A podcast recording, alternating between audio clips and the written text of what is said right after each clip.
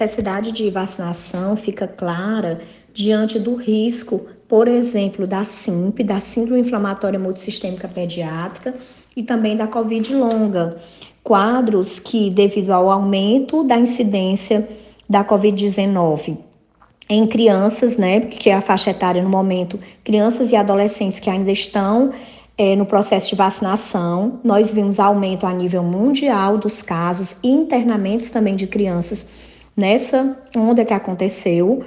É, então, se viu a necessidade, se vê a necessidade da vacinação, porque as complicações, mesmo tendo um número de óbitos mais baixos, mas elas existem e podem deixar sequelas definitivas, mesmo em crianças sem comorbidades, no caso da, de ter a doença, né, de ter a Covid-19.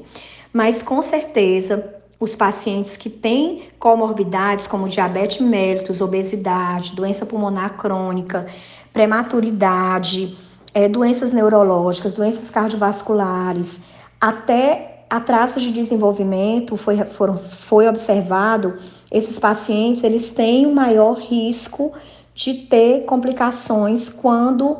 é, são infectados pelo coronavírus, quando desenvolvem a Covid-19. Desses pacientes que desenvolvem a síndrome inflamatória multissistêmica pediátrica, o número que necessita de UTI fica em torno de 60%. E se observa que em torno de 25 a 26% desses pacientes apenas têm comorbidades. Então, o risco existe, independente de ter comorbidade ou não, de complicar. É, mas, com certeza, os pacientes que têm comorbidade,